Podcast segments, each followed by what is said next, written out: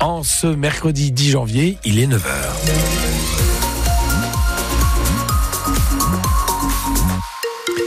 Les infos Louise Buins.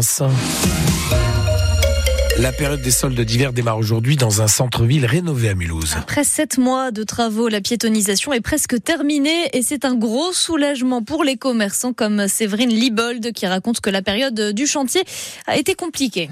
Je souhaite qu'on puisse avoir une stabilité, sortir d'une année 2023 où nous n'avons fait que manœuvrer gérer au plus proche des limites, terminer sur une année avec une période de Noël qui était très agréable, positive, mais qui reste une période de Noël, ça nous donne aucune lisibilité sur 2024. Donc le fait d'avoir aujourd'hui des commerces en quartier piétonnier, moi, me donne de l'optimisme. Et en tout cas, moi, je, drive mes activités grâce à ça. Parce que pour moi, c'est un outil qu'il va falloir qu'on utilise. Après, c'est au consommateur de choisir s'il veut encore nous voir ou pas. 5000 mètres carrés ont déjà été aménagés entre la place de la Concorde et celle des Tanneurs. Tout doit être terminé à la fin du mois d'avril. Du changement aussi à la gare d'Agno. Les automobilistes vont être contents. Un grand parking de 600 places et de 300 emplacements pour les vélos vient d'ouvrir.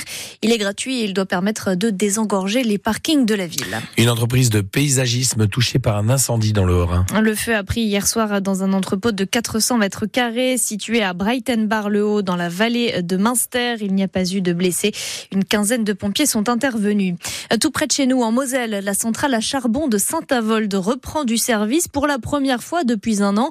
Il faut assurer une production suffisante d'électricité alors que RTE s'attend à un pic de consommation aujourd'hui à cause du froid.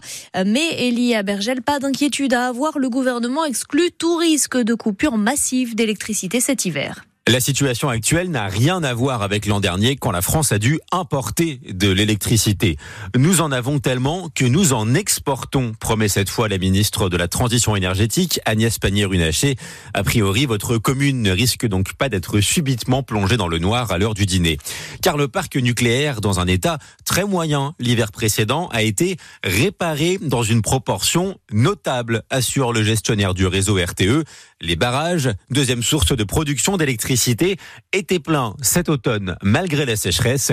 Et puis la centrale à charbon de Saint-Avold en Moselle a repris du service hier, même si le charbon représente une très faible part du mix énergétique, seulement 0,6% de notre production électrique l'hiver dernier. Emmanuel Macron a promis en effet hein, de sortir progressivement du charbon d'ici à 2027.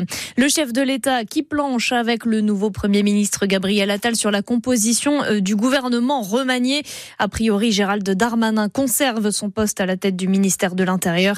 L'exécutif euh, envisage une équipe resserrée avec une quinzaine de ministres. Prenez vos précautions si vous avez prévu de prendre le train pour l'Allemagne. Un mouvement de grève des cheminots va durer jusqu'à vendredi soir pour réclamer une hausse des salaires. Depuis lundi, les routiers et agriculteurs allemands sont aussi en grève. Ils dénoncent la fin des subventions sur le diesel pour leur profession. Aurélie Loquet, on fait le point avec vous en chiffres sur la colère des travailleurs allemands en ce moment. La direction de la Deutsche Bahn a déjà accepté une hausse de salaire de 11% et une prime pour compenser l'inflation de 2850 euros. Des chiffres qui font rêver en France, mais pour les conducteurs de train, c'est insuffisant. Ils demandent aussi un passage à la semaine de 35 heures au lieu de 38 pour ceux qui ont des horaires décalés. En Allemagne, ces revendications ne sont pas vraiment exceptionnelles. Les employés des industries du papier et du plastique ont obtenu une hausse de salaire de plus de 8% sur deux ans, avec des primes de 2000 euros. C'est sensiblement la même chose dans le textile. Dans l'acier, les syndicats ont obtenu 5,5% de hausse, avec 3000 euros de primes pour cette année et la possibilité de passer à la semaine de 32 heures. Et si vous comptez prendre le train en Allemagne, la Deutsche Bahn recommande de repousser votre voyage si possible. Le nombre de trains sera effectivement très limité jusqu'à vendredi soir.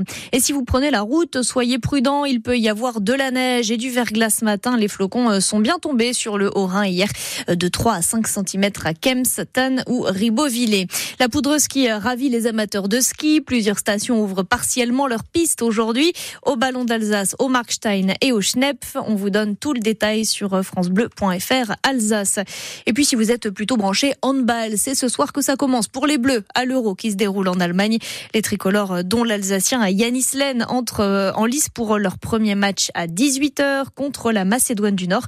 Ça se passe à Düsseldorf.